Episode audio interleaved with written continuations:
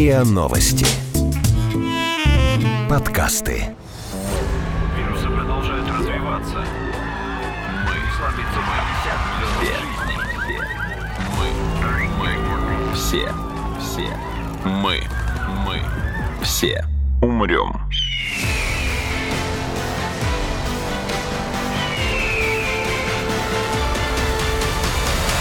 Мы все умрем.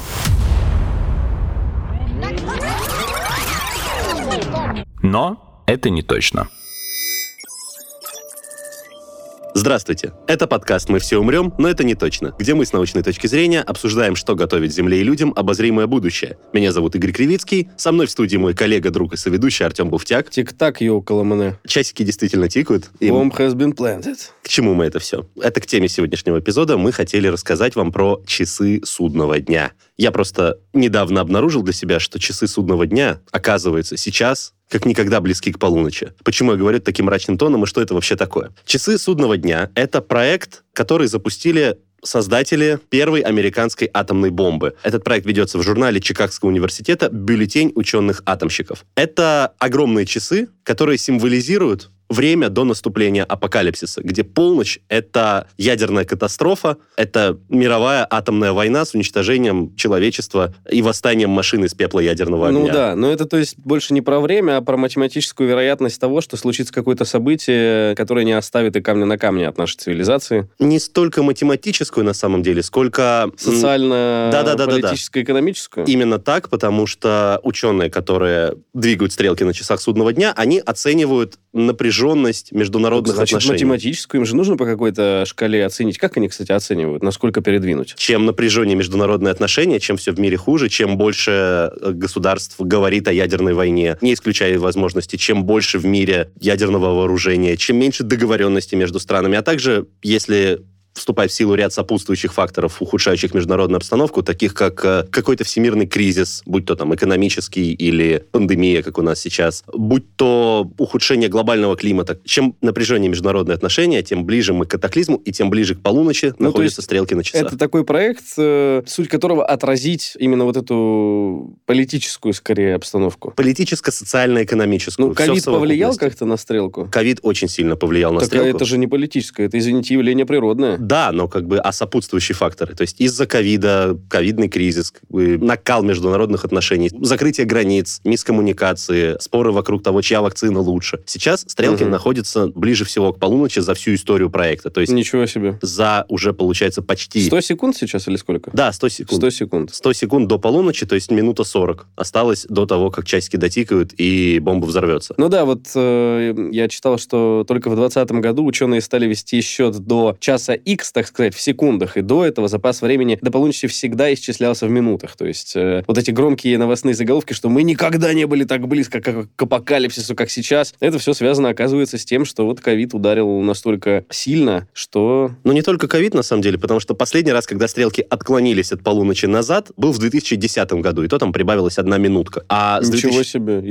извините. Ну, хорошо, ладно, это правда. А, ну, я просто в масштабе того, что дальше всего часы были после распада Советского Союза в 91 году. Там аж 17 минут было до полуночи. И вот в масштабе вот этих 17 минут, которые наше самое большое расстояние до апокалипсиса, одна минута — это, ну, не так много, на мой взгляд, личный. Ну, Ну, как бы тут важно не мое оценочное суждение, а тех людей, которые состоят в... Например, Эндрю Латем, профессор международных отношений в колледже МакАлестер в Сент-Поле, это штат Миннесота, он отмечает, что не стоит прям бояться изменений на часах судного дня, потому что они не основаны на каком-либо алгоритме, то есть если мы говорим прям какую-то точную, да, систему вычислений. Настолько А, да, настолько точно. точную, что спорить бесполезно. Ну, на самом деле, анализ э, вот объективных данных, это не совсем про это, тут скорее идет речь о соображениях конкретно профессионального сообщества, да, то есть представители науки там и других сфер, они оценивают сами доступную информацию и в связи с этим делают э, прогноз, да. Да, ну вот, но не стоит относиться к этому со скепсисом, потому что, да, Нет, это... а почему? Здесь нету ничего там, знаешь... Нет, ну я э, имею в виду, типа, ой, оценочное суждение. Ну, извините, это, Не, ну это почему? оценочное суждение... ну, специалистов, я, да. я не спорю, конечно. да. В в комитет, который переводит стрелки, входит Наоборот. 18 лауреатов Нобелевской премии. А учредили его, ну, вообще-то, Альберт Эйнштейн и Оппенхаймер. Это человек, который руководил проектом Манхэттен. На самом деле, это, мне кажется, хороший пример коммуникации научного сообщества и, в принципе, социума, потому Мгм. что коротко рассказать э, людям о всех факторах, которые влияют там на текущую ситуацию, очень сложно, потому что придется там людям давать фундаментальные знания там в науке, политике, экономике, социологии. А здесь простая интерпретация. Вот, смотрите часы, которые показывают, когда нам всем кирдык. И, мне кажется, это такой хороший пример вот общения с людьми и попытки в доступной форме, визуальной, возможно, показать им, что сейчас происходит, и почему то, что происходит, это немножко хуже, чем то, что было раньше. Немножко. Немножко хуже, да. По сути, это научпоп, причем шикарный научпоп. Ну, ты же сам сказал. Ну да. Какие люди за этим стоят. Часы переводятся где-то раз в два года. Ну, точнее как, часы сверяют, скажем так, раз в два года. То есть раз в два года комитет собирается и оценивает обстановку в мире и принимает решение сдвигать или не сдвигать стрелки. Ну, то есть речь идет все-таки о какой-то регулярности, или больше это привязано к каким-то важным событиям? Нет, это проверяют их регулярно, эти часы, но самые яркие какие-то изменения на этих часах, они, конечно, были связаны с какими-то крупными историческими событиями. Ну, то есть, опять же, как я уже сказал, развал СССР, по мнению коллектива бюллетеней ученых-атомщиков, означал конец холодной войны, поэтому... Ну, понятно, проект Госдепа, все ясно, короче. Пиндостан опять, короче, хочет нас уничтожить. Впрочем, ничего нового.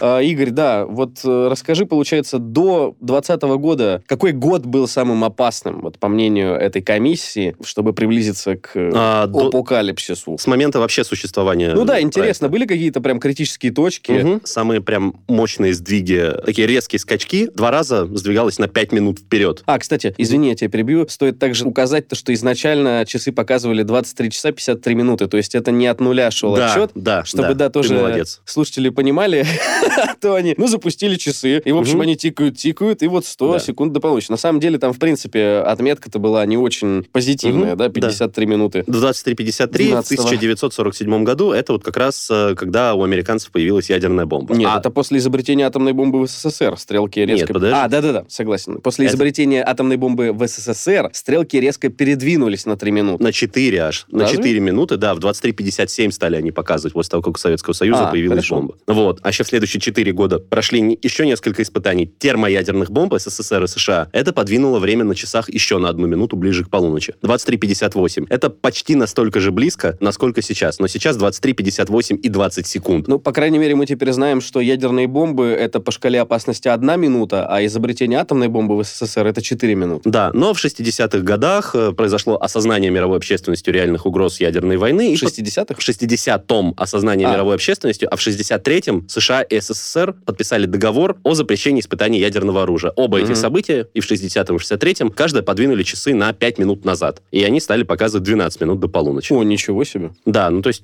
казалось бы. Но потом э, США усилила свое вовлечение в конфликт во Вьетнаме, Франция и Китай создали и испытали свое ядерное оружие в 60-м и 64-м, а также начались войны на Ближнем Востоке и в Индии. Это подвинуло часы ближе к полуночи. Ну, то есть, я так понимаю, в следующий раз, когда часы отодвигали назад, это то, о чем ты сказал, э, так сказать, СССР перестал существовать, и время стало 23.43. Ой, Мгм. как удобно.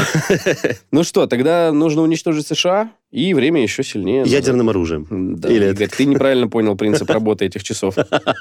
Два Да. тихих, мирных и ядерных удара.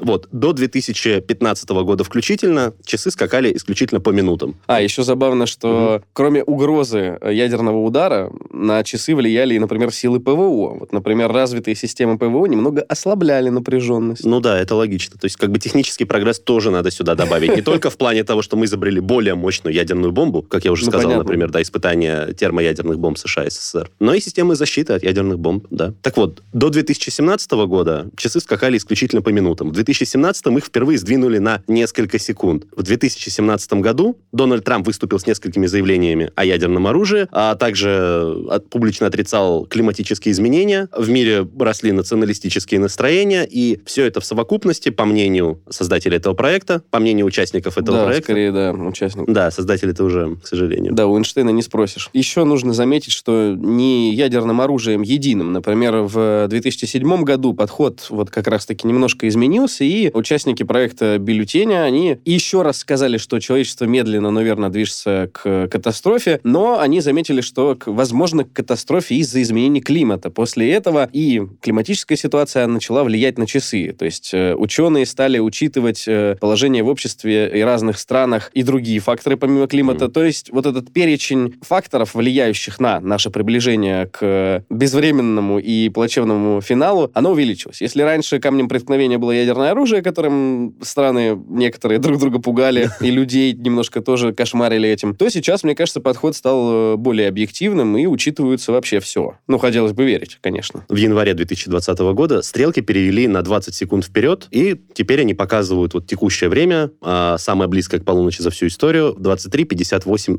20. По мнению участников проекта «Часы судного дня», к тому, что мы так близко находимся к апокалипсису, привели неспособность мировых лидеров противостоять э, все более и более вероятным угрозам ядерной войны, которые выражаются, например, в том, что прекратил свое действие договор о ликвидации ракет средней и малой дальности между США и Россией, а также усиление напряженности между США и Ираном, отсутствие прогресса по вопросу разоружения КНДР, то есть, казалось бы, там были какие-то подвижки в эту сторону, там впервые установленный контакт за долгое время между Северной и Южной Кореей, вроде бы какие-то встречи и достаточно теплые отношения на публику, по крайней мере, с Америкой, но потом все это откатилось назад. Кроме того... Я просто вспомнил э, классную фразу Альберта Эйнштейна, то, что не знаю, каким оружием будет воевать в Третьей мировой войне, но в четвертой будет сражаться палками и камнями. Какой позитивный э, был мужчина. Он считал, что кто-то еще останется после Третьей мировой, и это вселяет какую-то уверенность в завтрашнем дне. Ну, либо останется, либо... Нет, просто о чем говорят, да, тоже эксперты, что одно дело размахивать ядерными кулаками, мне очень нравится этот термин, угу. а другое дело, когда речь идет уже о реальной там вероятности пуска некоего оружия. И люди, которые ответственны за применение таких э, мощных, так сказать, угу. инструментов, они, ну, я надеюсь, понимают, если мы не говорим там о странах третьего мира, где часто лидеры это военизированные идиоты-самодуры, мы все-таки говорим про реально там мощнейшее государство.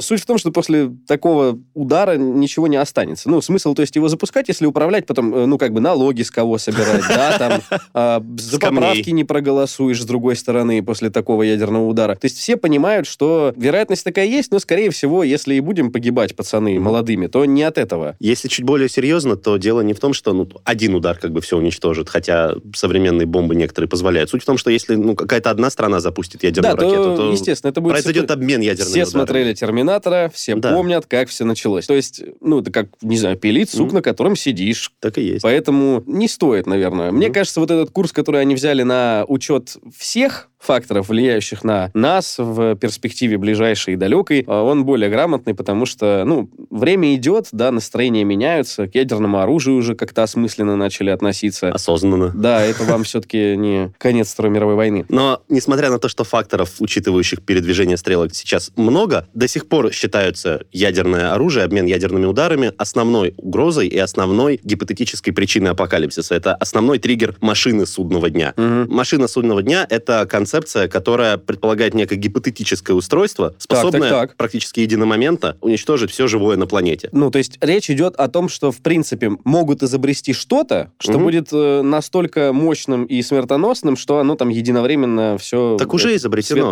Уже так, изобретено. Это? Ну, так это ядерная бомба, причем а конкретно термоядерная грязная бомба, ну, то есть, например, кобальтовая. Несколько таких бомб, когда они взорвутся, они не просто ну, уничтожат все, что в радиусе поражения, но и, скорее всего, вызовут ядерную зиму и массовое падение радиоактивных осадков по всей поверхности Нет, Игорь, Земли. ну это не, как ты сказал, единомоментно. Это все-таки будет какой-то затяжной период, где люди будут бомжевать в метрополитене Я и убивать не... мутантов-крыс. Это все вот, ну, много литературы научной есть такой, ну, да, в кавычках прям, научной. Вы бы видели брови Артема. Да, да. Выписывают вот. кренделя. Я думал, ты о чем-то говоришь, там, не знаю, вот коллайдер, помнишь все вот эти опасения по поводу коллайдера, что его запустят, угу. и все, бух, хлопок, все смылось в Хорошо, возможно, не единомоментно, но прям бесповоротно, окончательно и однозначно. Ну, так, и так. что же это за машина судного дня? А я говорю, это гипотетическое А по-английски как будет? Doomsday Machine. Да, вот мне нравится слово machine. Мне нравится слово Doomsday. Отлично. Есть же такой суперзлодей во вселенной DC. Да, да, да. Но кроме ядерного оружия, в концепцию машину суднего дня также относят... Мусье COVID-19?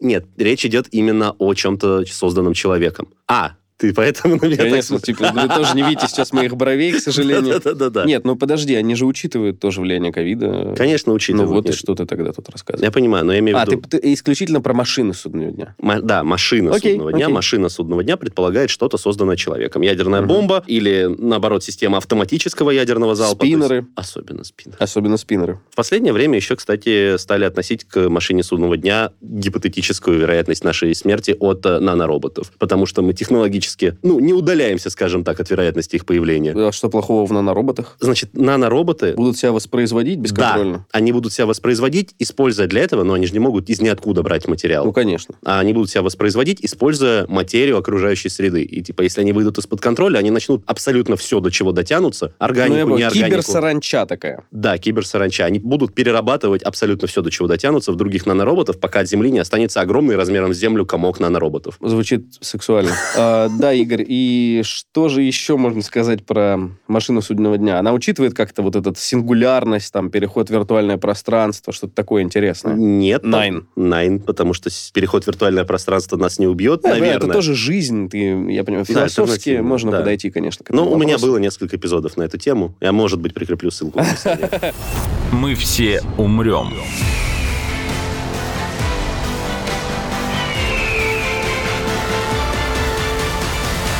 Но это не точно. Так, Игорь, хорошо. Ну, о том, что влияло на часы в прошлом и в 2020 включительно, мы поговорили. А что же может повлиять на них в будущем? Есть какие-то оценки, прогнозы? Ну, я тут не берусь предсказывать и оценивать. За меня это сделает наш сегодняшний гость Дмитрий Олегович Бабич, политолог и обозреватель портала «Иносми». Дмитрий Да. Олегович, здравствуйте. Здравствуйте, Здравствуйте. друзья. Ну, мне кажется, сейчас очень много факторов, которые воздействуют на положение ядерных часов. Но самый главный фактор это, конечно, тот, что все-таки уходят э, поколения, которое или видело последнюю мировую войну, или выросло как бы в ее тени. Да? То есть это люди, которые воспринимают войну как непосредственную трагедию, которая затрагивает каждого человека. А сейчас? Э, А сейчас вот эти поколения людей, которые живут э, сегодня, да, и в бывшем Советском Союзе в том числе, для большинства из них война это все-таки какая-то абстракция, да. То есть это или то, что происходит очень далеко, где-то там, ну, на другом конце глобуса, и точно меня не затрагивает, или это то, что было очень давно. Вот. И это, конечно, накладывает отпечаток даже на эстетику, да, то есть если трудно себе представить э, в 60-е, в 70-е годы такие легкомысленные комические фильмы о войне. Мгм. Просто это было. Ну, делали какие-то там французские комедии про глупого Гитлера, вот, но это было очень редко, и это было как бы не про войну, это было скорее про... Персону. Про персону, да? Вот. А сейчас очень много, это же стало такой частью постмодернистской такой культуры, да? Ну да, нужно Вот. высмеивать все, и нету тем, В которые в том нельзя. числе и это. Ну, это же- Вот. Ну, а если говорить э, о технической стороне дела, то вот все-таки большим успехом стало продление договора СНВ-3, хотя я не сказал бы, что вот он снял все опасности. А для слушателей СНВ это... Сокращение наступательных вооружений. Договор о сокращении наступательных вооружений. По-английски Strategic Arms Reduction Treaty, то есть старт. Мгм. да? О, Вот. Ну, Ну, что это не такое? что-то новое, правильно? Он был подписан Он, э, раньше. он был подписан э, президентами Медведевым и Обамой в 2010 году. спасибо, Обама. Да, и это- что это было такое, да? Причем все время так одна и та же ситуация. Россия требует детальных пояснений к договору, да, чтобы все можно было проверять. Вот первое это А, договор однозначности какой-то. Мы как бы исходим из того, что мы слабая сторона, по крайней мере, исходили в 2010 году. Нам трудно поддерживать тот э, ядерный потенциал, который у нас есть в действующем виде, потому что эти штуки, они не, вот, они не стоят так просто, да, их надо, и надо Да, за ними обслуживать как все время обслуживать, да? Это большие деньги. Вот, поэтому вот первый договор СНВ, который был еще подписан в начале 70-х годов, вообще, знаете, такая книжка. То есть там подробно излагалось, Мгм. куда приезжают инспекторы, Ну да. что они смотрят, где должны лежать да, эти боеголовки. Э, Джордж Буш-младший, при котором обсуждался этот договор, он просил, давайте, ребята, мы же не воюем больше, давайте поменьше этой бумаги, да, значит, э, вот общие какие-то положения. Вот, Россия говорила, нет, давайте точнее. Мгм. В итоге вот этот договор СНВ-3, он как бы такая, э, такой компромисс, да. Это третий. 70-е, 10-е и вот сейчас. Да, первый, э, значит, э, в 70-е годы, потом СНВ-2, который в тяжелых муках рождался, значит, в 92 году он подписан, так никогда и не был ратифицирован в Америке, да, вот, э, и сейчас СНВ-3 это вот вроде бы удовольствие. Мгм. Ну, что- а о чем там идет речь? Просто количество боеголовок вот активных, которые могут сейчас быстро, вы нажимаете кнопку, и они полетели ракеты или пошли бомбардировщики, да, 1500 штук с обеих сторон. Да, У одной А. 1500 штук, у другой 1500 штук. Это вполне достаточно. А это только между Россией и США. Да, это А Россия и. США главные, другие главные держатели акций, так сказать, в этом страшном предприятии, потому что до 90% мировых ядерных вооружений, находящихся в, скажем так, в боевом состоянии, то есть в которых есть носители, да, э, 90% у России и США. А Китай, Китай? Франция, Англия. Пакистан, Иран. И это очень мало, да, то есть это, это проценты от э, 100%. Ну, слушайте, да, там едини- single digits, то, что говорится. Там и по-английски, да. одной хватит, как бы. Конечно. Поэтому некоторые люди говорят, что ядерное оружие это вот... э, То над ним смеялись, говорили, это оружие для дурака, который, значит, хочет э, всех уничтожить. А, но вообще-то, посмотрите на ситуацию благодаря... Это же политика Я считаю, что все-таки благодаря этому, да, давайте не будем идеалистами, в первый раз на планете Земля и в первый раз в Европе 70 лет без большой войны, да, virke. При всех э, входящих, да. Мгм. Но мы с вами прекрасно знаем, что хотя Первой мировой войны боялись больше, чем предыдущих, то есть э, в Первой мировой войны, в общем-то, никто сильно не хотел, да, и когда она стала вот приближаться, дипломаты наиболее умные, они делали отчаянные такие вот движения остановить, да, Мгм. но не получилось, там было совпадение ряда нехороших э, случайностей. И знаете еще, что сыграло? Непонятность позиции Англии. То есть, если бы Англия сразу заявила, что мы вступим в войну и поддержим Францию с Россией, немцы бы не напали. Если бы часы судного дня были изобретены на 50 лет раньше, как бы вы думали, вот накануне Первой мировой войны, на Они, бы, они на были часах бы... Ну, во-первых, ее не так боялись, потому что думали, что это будет война 19 века. Ну, пройдутся где-то молодые люди, встретятся 20 тысяч человек в поле, Мгм. как там в Бородинском сражении, побьют друг Устроят друга. сечу. Да, побьют друг друга, выяснят, кто у кого генералы смелее, солдаты тверже, и разойдутся, да. А тут бах, газовое оружие. Тут Опа, газ, да. значит, да, совершенно верно. Ну, кстати, вот нынешняя ситуация, когда наш министр Лавров сказал, а вот мы, если то-то, то-то, прервем отношения с Евросоюзом. Многие сказали, ну как же так, это там радикально. А мне кажется, что он это сделал, конечно же, продуманно, чтобы не было ситуации, как с Англией, да, когда вот это была непонятность, да, будет реакция на, на действия Германии, резкая Мгм. со стороны Англии, или нет. И нам очень не повезло, миру не повезло. Посол Германии в Англии был англоман. Ему очень нравилась Англия, его приглашали на всякие файв-клоки. И он постоянно передавал в Берлин сообщение, что англичане настроены мирно. Мгм. С их стороны не надо опасаться какой-то реакции. Ну и в итоге все это переросло в кровавую кашу, и пулеметы ничего не остановили, они прекрасно истребляли людей, а уже через э, два года после начала войны появились танки, которые, э, вы, наверное, знаете, это лучше как раз оружие против пулеметов. То есть Мгм. это машина, которая не боится пулеметов, подавляет проволочные заграждения и Мгм. побеждает врага. Вот, а, значит, э, танки пугали-пугали все-таки 20 лет между двумя войнами, да, не 20 лет, 23 года, довольно долго. Одно поколение. Но, да, но все-таки не выдержали, да, началась Вторая война. А ядерное оружие, вот видите, все-таки 70 лет. Долго, хорошо, но, как вам сказать, э, на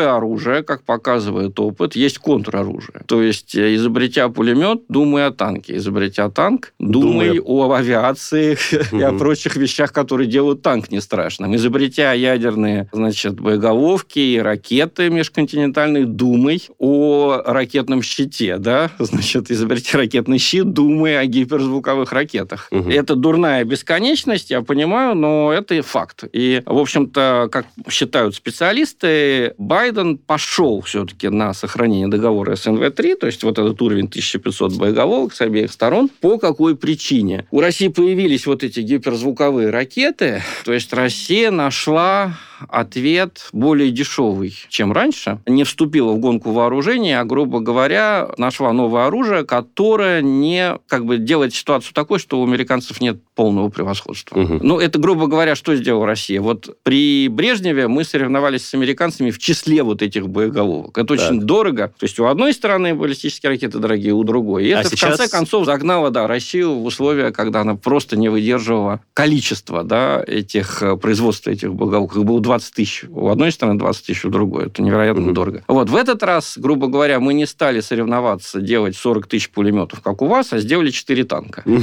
Вот, понимаете, да? Да. И, в общем-то, стратегия России, она состоит в чем? Ее президент Путин, в общем-то, не скрывает. Он говорит, мы не хотим держать на мушке, как это было раньше, все ваши города. Мы, в общем, вас не ненавидим. Вот. Мы хотим иметь возможность, если будет нападение, достать 2-3 города, гарантированно. Может Мгм. быть, даже 1-2. Если будет такая ситуация, вы на нас не нападете. Это называется dissuasion, да, то есть убедить противника не начинать э, войну. Он ее выиграет, да, Мгм. но с неприемлемыми для себя потерями. Ну, то есть, с точки зрения часов судного дня, с точки зрения паритета, э, такая ситуация, она его, ну, наоборот, Ну, ученые, или- ученые, наверное, конечно, не любят вообще эти часы передвигать там назад, да, но мне кажется, Ну, что появление у России гиперзвуковых ракет, которые так же, как вакцину «Спутник Ви», сначала говорили, что это безумие, это идея 60-х годов, она не, непродуктивна, там эта ракета не полетит, или она будет дико греметь, все сжигать. Пускай будет греметь и сжигать под собой, но она, мы ее не хотим, на самом деле, запускать ни в коем случае, потому что это самоубийство для всех. Но она существует. Раз она существует, значит, войны в ближайшее время не будет. Не должно. Не Но она должно. будет более разрушительной, если вдруг случится. Да, Мы все умрем.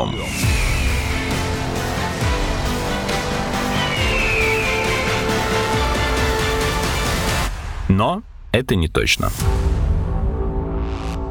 Дмитрий Олегович, а вот такой вопрос. Смотрите, часы перевели в январе 2020 года. Это до того, как разбушевалась пандемия, до того, как она, в принципе, превратилась в пандемию, а это все еще была эпидемия. Вопрос. Вот вся ситуация вокруг пандемии, ковидный кризис, э, совместные какие-то усилия по поиску вакцин, там, всеобщий локдаун. Это, ну, мир не скооперировался вокруг э, борьбы с коронавирусом или, наоборот, стал еще более разобщенным? Как коронавирусный кризис повлиял на напряжение международных отношений, которое является основным критерием при учете вот Ну да. стрелок на часах судного дня? Ну, я вот читаю всю эту прессу да, на своих шести языках, Мгм. и, к сожалению, могу вам сказать, что не произошло, по-моему, какого-то поумнения, что Не называется, консолидировался прорыва. никто, да? Ну, не то, что никто. Есть, конечно, умные люди, они всегда были. Мгм. И мне кажется, как бы если нам на что-то рассчитывать, то вот именно то, что называется на общественность. Да? У России, кстати, с этим проблема. У нас неплохие дипломаты, но они именно вот не народные дипломаты. Да? Мы пытаемся, как это грубо сейчас скажу, спастись по блату. То есть мы пытаемся найти на Западе каких-то начальников, разумных начальников, которые бы поняли, что мы не угроза, да, и вообще мы не такие плохие ребята, и с ними договориться. Но проблема в том, что на Западе возникла достаточно жесткая идеология, которая карает начальников, которые идут на соглашение с противником. Да? То есть, вот представьте себе, можно ли было договориться с Советским Союзом о том, чтобы он не распространял коммунистическую революцию в начале 20-х годов? Вот я вас утверждаю, нельзя. Ну, то есть вы хотите сказать, что сейчас э, конфликт не столько там экономическо-политический, сколько идеологический снова, и поэтому его сложно... э, К сожалению, да, потому что, ну, посмотрите, казалось бы, такая страшная угроза. Люди сидят в заперти. А, значит, от этого происходят бунты, да. Действительно, всем плохо, включая начальников, которые даже не могут ездить за границу, тоже оказались невыездные, да, сидят и по компьютерной связи друг с другом говорят. Казалось бы, ну, сам Бог велел сейчас вместе разрабатывать эти вакцины, если они появились, быстренько их, значит, э, распространять, да, Мгм. но это уже не происходит. Была же пропагандистская кампания и против нашей вакцины, и против других. И э, постоянный такой эгоизм. Значит, ну, сейчас в Евросоюзе выяснилось, что вакцин не хватает. Они запретили вывоз вакцин в другие страны. Хорошо, у нас ракеты, а у них-то экономика. Что российская экономика может противопоставить американской? Ничего, поэтому боятся из-за ракет. Но Китай-то может противопоставить именно экономику. Вы же помните, мы обсуждали с вами перед Новым годом в подкасте «Не верю» фейки, связанные как раз-таки там... Ну, самые главные фейки 20-го. И если я не ошибаюсь, э, один из фейков был про то, что что ковид могли создать и американцы именно потому, что китайская экономика представляет настолько высокую угрозу для них, и там валюта может схлопнуться американская, что вот они решили так по ним ударить. Но понятно, что это все смешно, это теории заговора, но они имеют под собой хоть какое-то обоснование, и, ну, наверное, все-таки Китай действительно конкурент, если не враг. Нас учат даже такая ортодоксальная либеральная идеология, да, что конкурент это хорошо, правильно, ну, да? да? Без конкурента нельзя, да. И Будет стагнация, да. Тем более, что Китаем руководят, ну, правда, сейчас появилась теория, что там как-то сменилось руководство, пришли какие-то страшные люди, ну, все время так демонизируется. Начал, начал демонизироваться Си Цзиньпинь. Пожалуйста, у Си Цзиньпиня дочка училась в США, да. А он уже, как это сказать, в детстве был бедным, да, жертва культурной революции, но он уже много лет как богатый человек. Давайте не будем, так сказать, лицемерить, да? Да, Китаем руководят э, богатые, благополучные, достаточно образованные люди. Назвать их злодеями, ну, я не знаю, поводов для этого меньше, чем называть злодеями многих людей из других стран, да, руководителей. Угу. В общем-то, конкурент, да. Ну, что ж делать? Э, нас же учат, что нельзя конкурента убивать, там, подсылать ему какие-нибудь отравленные письма, да. Надо с ним конкурировать, правильно? Ну, конкурируйте. Тем более, что Китай очень старался последние годы убедить США, именно США в первую очередь, своих, в общем, мирных намерениях, да. Они говорили, что вам же будет лучше лучше, да, посмотрите, мы за эти 30 лет, вот 30 лет идет такой интенсивный обмен торговый между США и Китаем, мы же вам во многом помогли. Ну, другое дело, что кому-то помогли, а кому-то помешали. С угу. одной стороны, без Китая не существовали бы все эти процветающие кремниевые долины на обеих побережьях США. С другой стороны, промышленность Среднего Запада, да, переместилась в, в Китай, потому что там дешевле рабочая сила. Но чтобы этого не было, наверное, надо менять немножко идеологию в США, да, думать о том, как э, действительно заниматься депрессивными регионами. Потому что вдруг оказалось, что вот для этого глобалистского капитализма, да, для него штат Вайоминг, они к нему так же равнодушны, как к депрессивным регионам в России. Ну, живет там как-нибудь Амурская область, плохо, да, а Владивосток живет хорошо. Ну и бог с ними, да, Владивосток порт, Амурская область там глубоко внутри континента. Так и у нас. Живет Вайоминг плохо. Слушайте, ее проблем, так сказать, да, делайте, что хотите. Оказалось, что mm-hmm. вот этому глобалистскому капитализму ему выгоднее вкладываться в процветающие приморские районы Китая, да, в оба побережья США, в те места, где он получает максимальную отдачу, да, минимальная зарплата, минимальные налоги, максимальный торговый обмен. Но так жить нельзя тоже, потому что люди живут, э, они раскиданы по планете, и надо о них думать. Ну, это не первый раз, когда мы сталкиваемся такой несправедливостью. Арабский мир, в принципе, мог бы себя кормить. Но у него так получилось, что самые населенные страны, например, Египет, да, когда делили территорию колониальной державы, у Египта мало нефтяных месторождений, мало газовых, а у него 86 миллионов человек. А такое же количество нефти и газа, даже большее, есть у маленького Кувейта, где живет меньше миллиона человек, понимаете? Естественно, возникает огромная разница. А и те, и другие арабы, вот, э, говорят на почти одном языке,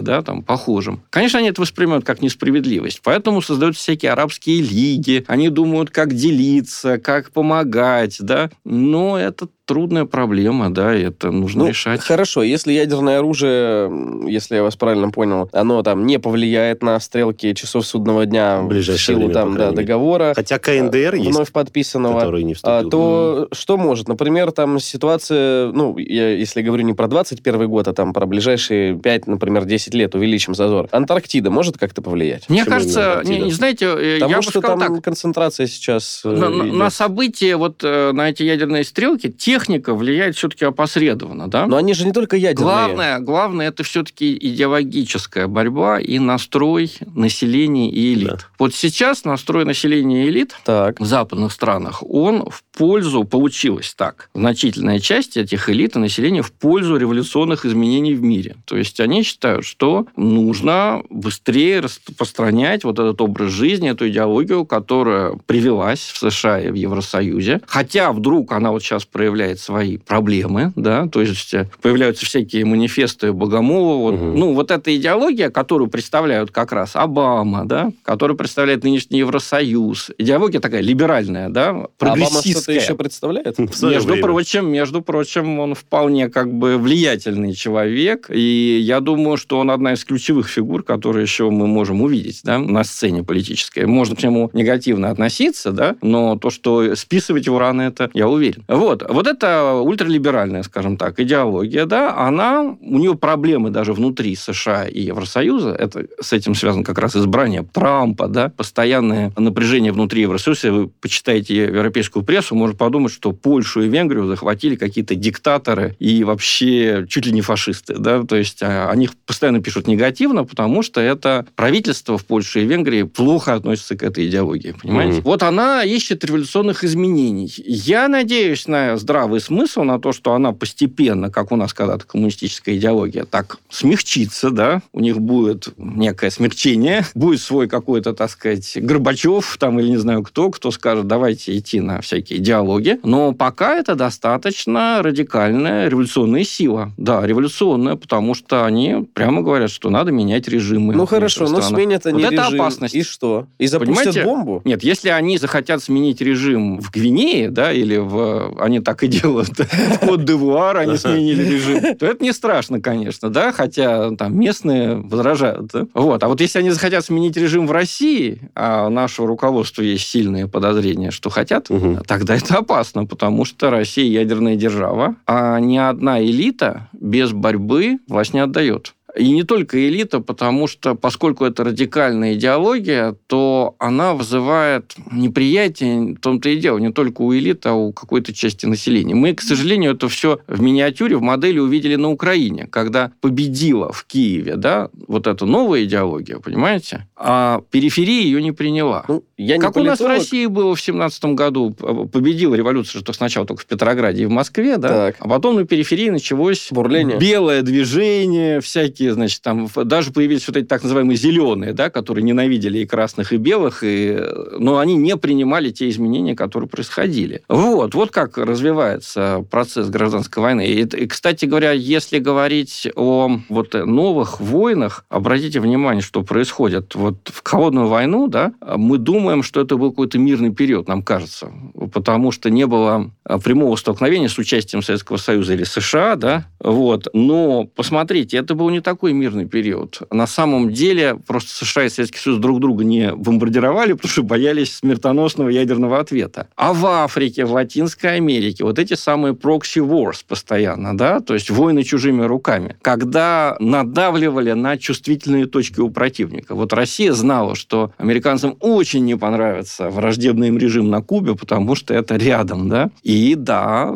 э, Советский Союз э, связался с Кастро, который сначала не был коммунистом, а был нормальный, как он сам себя называл, детина с пистолетом. Вот, то есть такой латиноамериканский э, националистический революционный лидер, да. Наши ему подбросили своих инструкторов, которые еще помнили 18 год, и он сделал так, что никакой оппозиции не было в ближайшие 60 лет. Война в Никарагуа, да, война в э, Анголе, это были просоветские силы и проамериканские воевали в Анголе. Это были достаточно тяжелые войны. И вот Вьетнам. Вьетнам, совершенно верно. А то, что сейчас происходит на Украине, вот украинцы думают, что это Европа против там, России, против Евразии. А мне это больше напоминает Африку, если честно. Э, То есть это прокси-война, значит, Запад подбрасывает им открыто оружие, помощь, да, значит, э, оказывает экономическую поддержку. А Россия не может бросить э, своих, так сказать, сторонников там и тоже, конечно же, им помогает. И, конечно же, Украина, так же, как и другие конфликты в Сирии, например, и это рисковый фактор. Это то, что может привести к резкой какой-то эскалации вплоть до ядерного оружия. Вполне. Но мы все равно не можем говорить о том, что ситуация похожа, там, как вот вы сказали, на преддверие Первой мировой или там Второй. Ну, есть люди, которые любят такие вещи сравнивать, но мне кажется, что все-таки история, она полностью не повторяется. Нет, никогда. безусловно. Я имею в виду, что на горизонте же нету как будто бы камня преткновения очередного. Ну, уже они, видите, они, они вдруг так возникают, эти камни, самые неожиданные,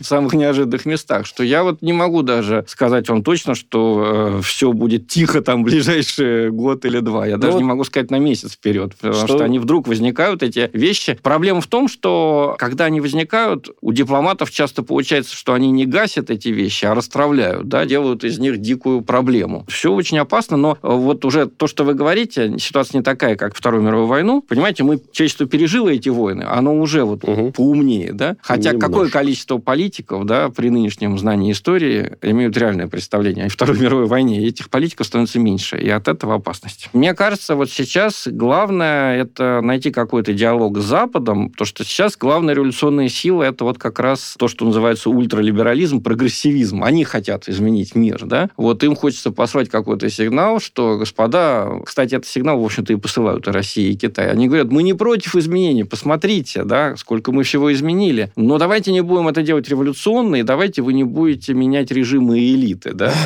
Вы, вы не понимаете, что вы трогаете, да. Ну и опыт Сирии показывает, что действительно не очень понимают, что они трогают. Они просто хотели убрать Асада, думая, что он опирается вот на 10% населения алавитов, и все будет тихо. А вдруг оказалось, что единственная альтернатива Асаду это исламисты, которые не устраивают огромную часть населения Сирии, и эта часть населения Сирии стала воевать с мужеством отчаяния. Вот. То есть, э, видите, как бы эта ситуация как с экологией, да, убьешь комаров, вымирает рыба. Вот. Э, И так далее, и так далее. Лучше, мне кажется, в этих делах вот такое выражение консерватор, оно в Советском Союзе было чисто негативным. Такой вот здоровый консерватизм, да, не помешал бы сейчас в мире. Хорошая нота, чтобы подытожить и закончить выпуск. Да, на самом деле. Ну, я... Как бы нота-то хорошая, но последние там все равно 20 минут разговора меня вгоняли в все большую депрессию, потому что мне Да кажется, почему? что... Ничего страшного, Игорь. ну, Дальше часики будут тикать все ближе к полуночи, возможно. Но, но, может быть, надеюсь, действительно то, о чем говорил Дмитрий Все Олегович. будет хорошо, Да. и мы все не умрем. Но это не точно. Но это не Но, точно. по крайней мере, все будет интересно, и уже интересно. Это тоже точно. важно. Да, а вот Уж это... от чего, от чего, а от скуки вы не умрете. Всего доброго. А в конце поставлю трек группы Iron Maiden 1984 года, который называется «Две минуты до полуночи», «Two minutes to midnight», который как раз отсылает к теме сегодняшнего разговора.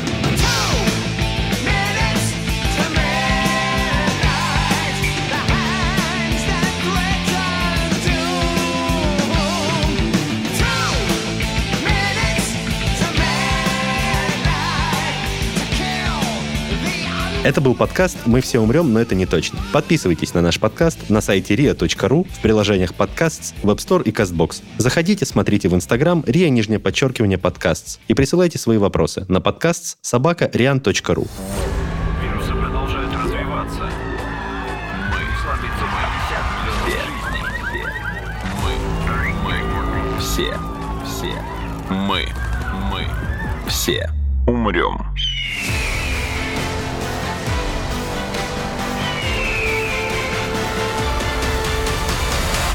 Мы все умрем.